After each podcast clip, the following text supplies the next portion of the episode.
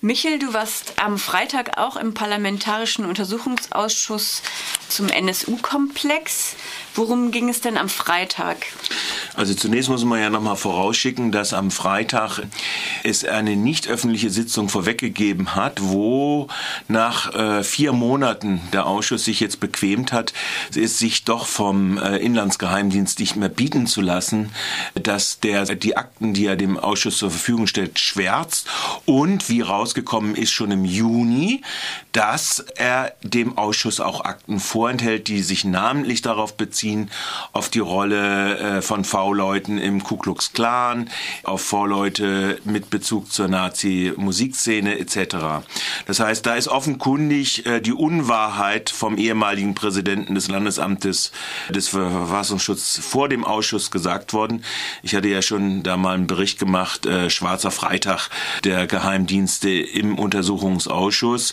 Das war im Juli. Aber im Juni, seit Juni ist es bekannt im Ausschuss, dass durch den einen Sachverständigen, der hat beim Bundeskriminalamt Aktenteile gefunden, die dem Ausschuss vorenthalten worden sind und wo dann im September der Ausschussvorsitzende geschrieben hat, wir wollen die Akten haben und wo ihm dann geantwortet worden ist, das geht nicht in euren Untersuchungsauftrag rein.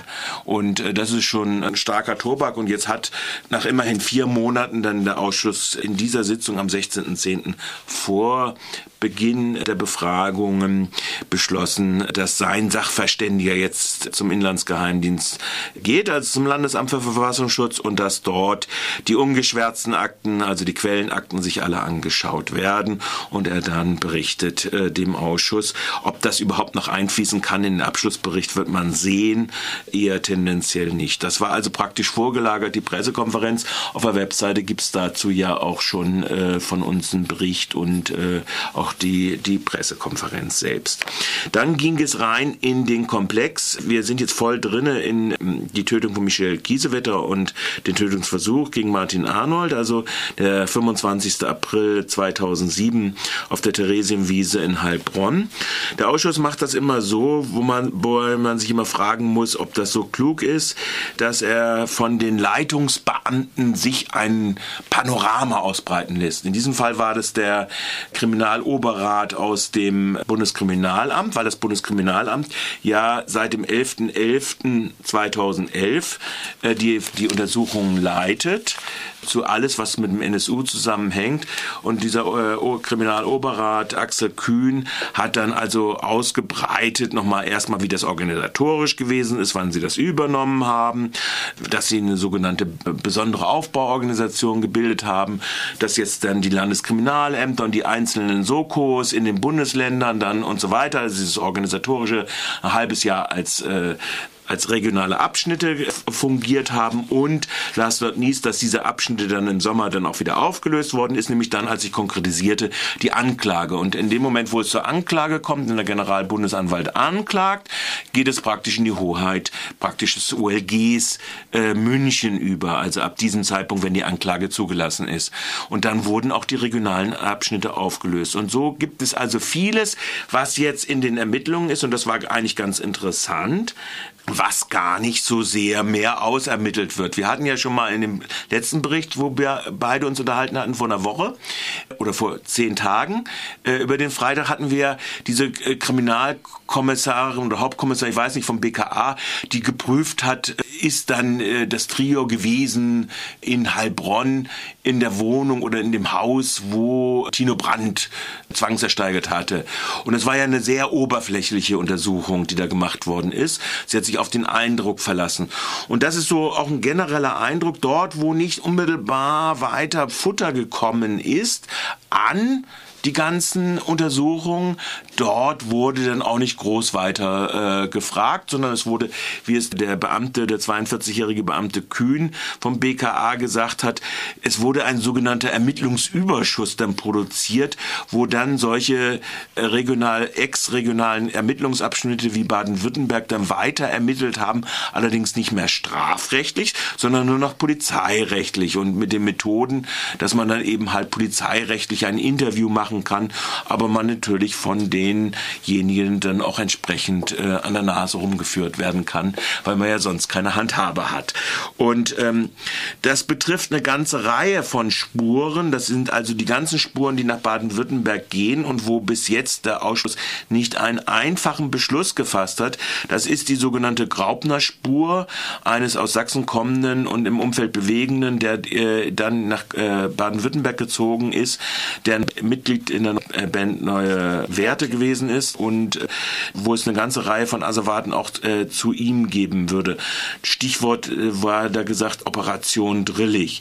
Das sind äh, die ganzen Geschichten über das, was wir heute Morgen schon mal geredet haben, über die 30. Ausschusssitzung. Das Faktum, dass es dort offensichtlich PKWs auf der Autobahn A6 gegeben hat, wie äh, da gab es ja eine äh, Sache, nein, eine Operation des Geheimdienstes. Hat sie alles nicht interessiert. Das ist die Spur nach Ludwigsburg. Also die 90er Jahre, wo das erste Mal mit Waffen schon aufgetaucht gewesen ist, wo namentlich Böhnhardt und Schäpe sehr oft in Ludwigsburg gewesen sind. All das, sagt er, das haben wir abgeschoben in diesen dann später stattfindende Ermittlungsgruppe Umfeld und äh, da haben wir nicht weiter ermittelt. Das geht aber bis hinein in sowas wie, dass hier in Baden-Württemberg ein Waffenhändler tätig war, der Puskaric und äh, da gab es auch Kontakte hinein. Zumindest ist dieser Puskaric schon mit Carsten Schulze im gleichen Bus zu einer Nazi-Veranstaltung gefahren und da gibt es also eine Spur, die eigentlich nicht zu Ende bearbeitet worden ist. Man muss ja wissen, im Kerntrio waren ja immerhin 20 Waffen vorhanden. Also nicht nur die beiden Dienstwaffen der Beamten von der Theresienwiese oder die Cesca, sondern noch eine ganze Reihe von anderen Waffen. Wie sie an diese Waffen rangekommen sind, ist relativ, mit Ausnahme jetzt der Cesca, unaufgeklärte Spuren, die eigentlich in die Anklage reingehörte. Und eine führt, wie gesagt, nach Baden-Württemberg. Das ist also ein Waffenhändler, der in der Nazi-Szene offensichtlich mit äh, reinbezogen äh, ist. Und da gibt es eine ganze Reihe von Geschichten, die eigentlich dann ab der Übernahme durch das Bundeskriminalamt nicht weiter ausermittelt worden sind. Und äh, die äh, weiteren Ermittlungstätigkeiten, die dann stattgefunden haben, eher auf Low-Level-Ermittlungen Ermittlungen gewesen sind, wenn sie denn vom Landeskriminalamt gewesen sind. Da war es sehr auffällig, äh, dass die fast alle nicht nachgefragt haben also der Ausschuss. Und das ist einfach, das ist ein sehr, wie ich finde, doch sehr beschämendes Bild auch für den Parlamentarischen Untersuchungsausschuss oder für seinen Aufklärungseifer weil ihm wurde jetzt wirklich eine ganze Reihe von Sachen vorgelegt, wo man selbst, wenn man die Tätigkeit der eigenen Behörden kontrollieren will, ja auch mal nachgucken könnte. Stattdessen lässt man sich ein Vierteljahr lang oder noch länger vom äh, eigenen Inlandsgeheimdienst an der Nase rumführen, um nochmal diese Vorgeschichte zu haben. Das sind also eine ganze Reihe von Geschichten, äh, wo man sagen könnte, offene Fragen, nicht ausermittelte Fragen, die für den Prozess in München, weil der Generalbundesanwalt sagt, nicht so ganz wichtig ist und die aber eigentlich alle nicht aufgeklärt worden sind. Das war also dieses Überblicksmuster, was allein schon der gegeben hat. Dann ging es sehr lange um die Frage des Wohnmobils, seiner Spur, seiner Anmietung etc. Das scheint dann doch aus äh, ermittelt zu sein. Wir haben ja das Problem, dass äh, dieses Wohnmobil Mobil, das in der Ringalarmfahndung nach der Tötung von Michel Kiesewetter aufgefallen ist und durch eine Passierstelle gelaufen ist, wo das Kennzeichen aufgezeichnet worden ist, dass dieses Wohnmobil erst 2000, also nach, nach der äh, November, nachdem sie dann tot 2011. nach 2011 genau tot aufgefunden wurden in diesem anderen Wohnmobil, dass sie ständig dieses Wohnmobil erst dann aus diesen Daten heraus aufbereitet haben, dass da eins gefahren ist. Und nun ist das Interessante bei dieser Geschichte einfach gewesen, dass eigentlich die sind über eine Landstraße, wenn sie es gewesen sind. Das muss man mal dazu sagen. Wir haben ja nur im Prinzip das Muster, das ist das ausermittelte Muster, dass der gleiche Deckname verwandelt worden ist, der Gerlachname. Mhm. Äh, der, da ist dieses Wohnmobil bei der gleichen Vermittlung mehrfach angemietet worden, auch für die Urlaube auf Fehmarn, wobei diese Leute auch wiederum Leute sind, die sie dort getroffen haben, die aus Baden-Württemberg kommen. Sinnvollerweise genau an der Kontrollstelle, wo dieses Wohnmobil durchgefahren ist Oberstenfelden äh, wohnen die, die sie da in Fehmarn als Urlaubsbekannte hatten, nebenher bemerkt. Aber auch der Graupner führt über, auch über der Weg würde führen über Graupner neue Werte. Also das heißt, äh, sie wissen ja nur, dass dieses Fahrzeug da durchgefahren ist, dass es nach dem gleichen Muster angemietet worden ist, mit dem gleichen Decknamen. Immer Böhnhardt scheint diesen Gerlach-Ausweis benutzt zu haben. Nur das wissen sie. Und dann haben sie noch weiter ermittelt, gibt es da noch politische Beziehungen oder sonst was, weil diese Wohnungen mobile Vermittler auch noch Kontakte, zufälligerweise auch im Umfeld dieses Tages dann Geschäftskontakte in Baden-Württemberg gehabt haben. Aber das scheint real Zufall gewesen zu sein und die waren auf jeden Fall nicht vor Ort, der Sohn und der Vermieter dieses Wohnmobils. Also das scheint einigermaßen mit Hand und Fuß ausermittelt worden zu sein. Also das war ein weiterer Beamter, in diesem Fall von dem regionalen äh, Ermittlungsabschnitt hier in Baden-Württemberg, der dort zugange kam. Und da das nochmal die Ausermittlung dieser Spur in Anführungszeichen berichtet hat. Das war der zweite Komplex, so einfach, äh, wo man sagen konnte, gut, immerhin haben sie was ermittelt. Mhm. so. Ja, also das war ganz interessant. Dann kam eigentlich die beste Freundin von Michelle Kiesewetter. Mhm. In der Einheit selbst äh, war zugange. Da haben dann die Ausschussmitglieder leider nicht sehr groß nachgefragt, muss man sagen. Was haben Sie denn gefragt? Also die hatte, nachdem sie so einen Vortrag gemacht hat, ja, und die Michelle, sie hätte mit Michelle am Vortag die Schussweste gewechselt, da hatte sie dann auf einmal einen Tränenausbruch. Das ist ja durchaus nachvollziehbar, sowas, mhm. weil man natürlich dann, dann hochkommt einem sowas, dass man dann sich erinnert, ja. Also die hat ihre Schussweste so gehabt. Und ähm, es gäbe allerdings sehr viel danach zu fragen, wenn wir jetzt ja wissen, dass die Michelle Kiesewetter am Wochenende vorher in Oberweißbach gewesen ist und äh, ob sie ihr, wenn sie ihn ihr einen Tag vorher, nämlich am dem Dienstag, gesagt hat äh, und ihr die Schussweste also vorgelegt hat, hätte man ja fragen können, haben sie sich noch weiter unterhalten darüber, ob sie dann bekannt gemacht hat. Denn die hat dort bekannt gemacht in Oberweißbach, dass sie am Mittwoch Einsatz in Heilbronn in der äh, Gruppe äh, City gehabt. All diese Fragen wurden von den Ausschussmitgliedern nicht gestellt. Ähm, aber warum findest du das relevant? Ja, die Frage, die, um die es ja geht, ist ja, wer konnte alles wissen, dass Michelle, also die Frage ist ja, ist das jetzt eine Zufallstat gewesen? Da hat man die gefunden, ja? Äh, oder ist das ein gezielter Anschlag gewesen? Gerade auch auf äh, Michel Kiesewetter und Martin Arnold kommen ja beide in Frage äh, dabei, ja. Und für diese Frage, wer wusste denn überhaupt, dass Michel Kiesewetter an diesem Tag in Heilbronn ist, ist es natürlich eine relevante Frage, weil das kam auch aus der Wohnmobilspur nochmal raus. Eigentlich war dieses Wohnmobil nur für den 16. bis 19. angemietet worden. Es wurde dann aber von dem Nachmieter am 27. verzögert übernommen, weil es erst am Morgen des 27. gereinigt worden ist. Und insofern spricht vieles dafür. Es gibt keine formelle Verlängerung dieser Wohnmobilanmietung. Aber der 27. spricht dafür, dass es dort erst gereinigt worden ist, dass es auch erst am späten Abend 26. oder frühen Morgen 27. zurück abgewickelt worden ist von dem, in Anführungszeichen, Kerntrio oder Duo, den beiden Uwes. So.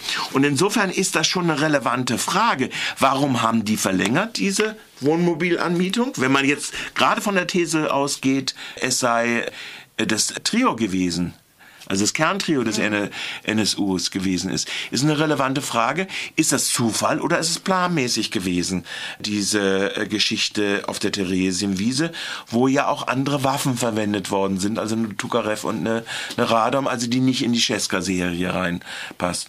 Und da gibt es klare Indizien dafür. Sie war, Michelle Kiesewetter war an dem Wochenende in Oberweißbach. Sie hat dort auch mit Kontakten rein in die Nazi-Szene Leuten geredet, noch am Samstag auf dem Markt in Oberweißbach oder äh, unten, ich glaube, in Saalfeld. Auf jeden Fall, das hat stattgefunden. Und insofern wären natürlich die Nachfragen an ihre beste polizeiliche Freundin natürlich schon sehr, sehr sinnvoll gewesen, um es mal so zu sagen.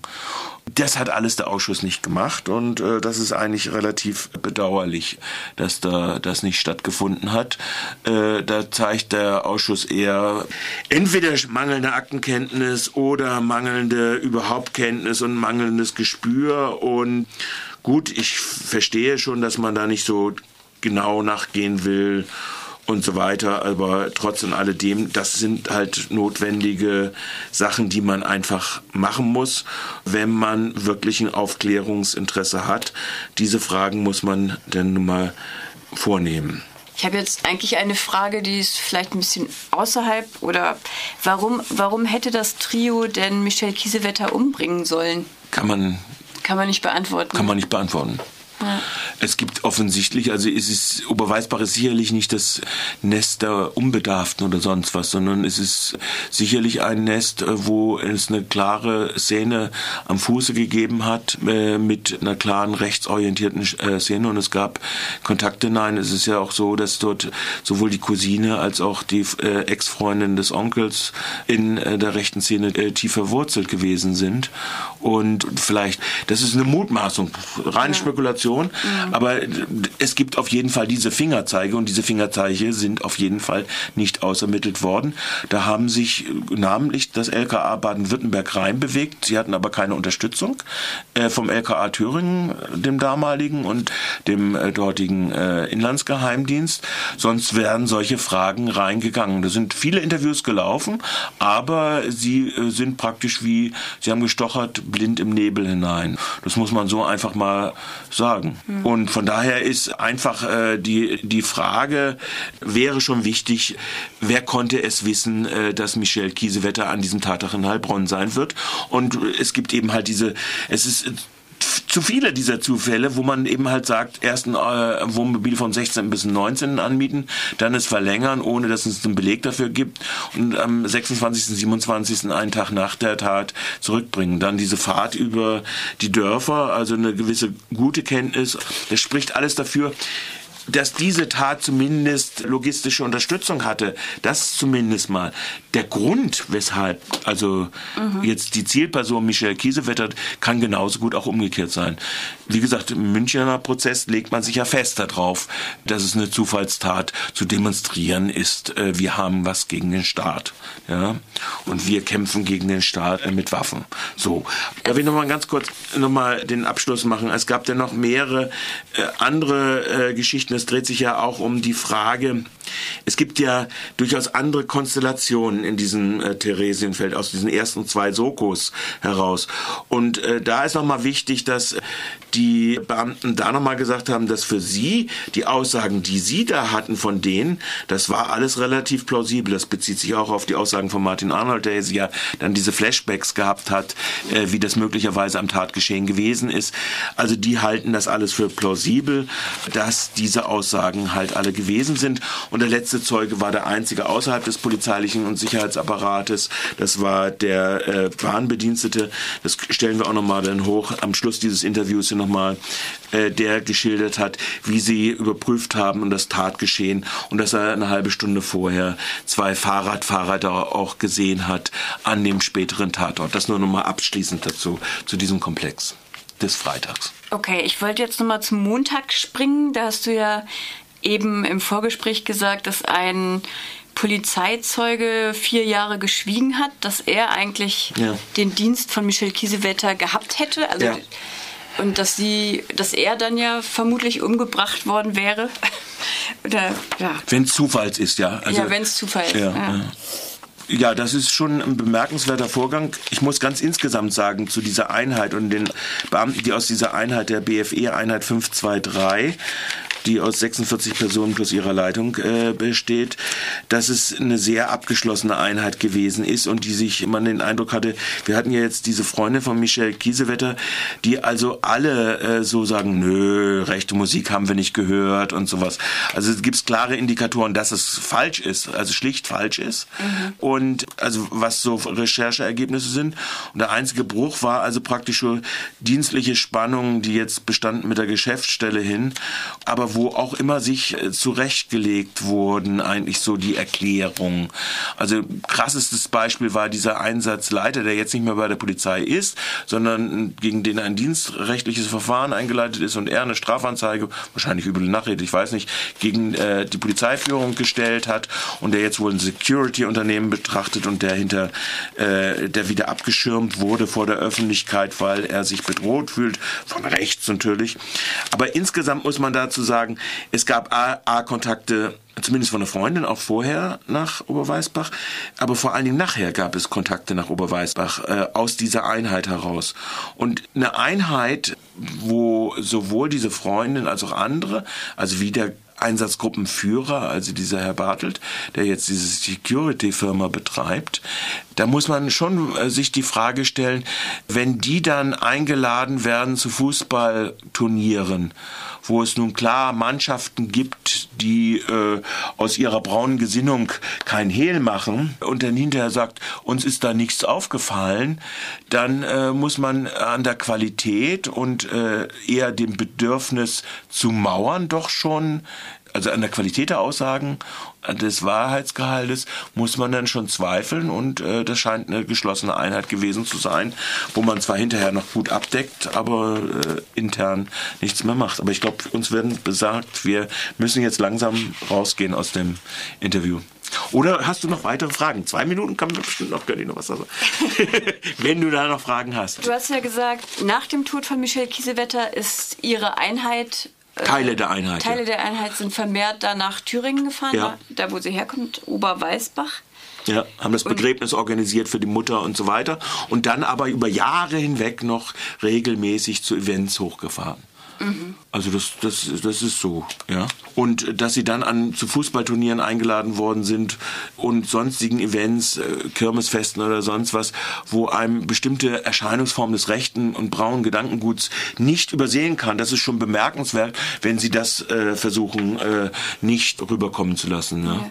Kannst du noch was zu diesem Polizeizeugen sagen, der vier Jahre lang zu diesem Tausch geschwiegen hat?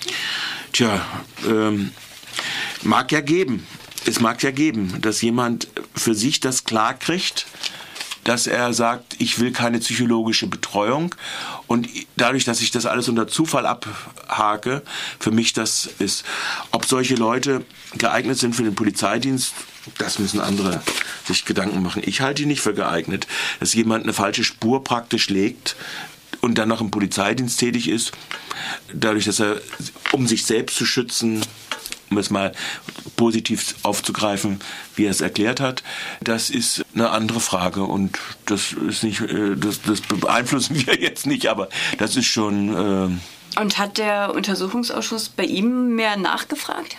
Ja, sie fanden das alle natürlich äh, klar unglaublich. Ist ja auch unglaublich dass man praktisch eine falsche Spur lässt, äh, wer da eigentlich getauscht hat und warum getauscht worden ist. Das ist ja nicht zu glauben, kann man ja nicht glauben. Und ähm, jetzt mal die Voraussicht auf den nächsten Sitzungstermin? Nächsten Sitzungstermin weiß ich nicht, was Sie jetzt dort machen werden. Es sind jetzt im Fahrplan des Ausschusses ungefähr zwei jetzt noch im Oktober und dann noch so ungefähr acht äh, für November und Dezember in der Planung. Ob sie wahrgenommen werden, weiß man nicht. Ob jetzt schon äh, die Inlandsgeheimdienstchefs kommen werden, weiß ich auch nicht. Ich glaube, sie werden sich erstmal, wenn sie denn überhaupt haben, die Akten durch ihren Sachverständigen angucken lassen. Das wird man alles nochmal sehen, was da noch jetzt kommen wird.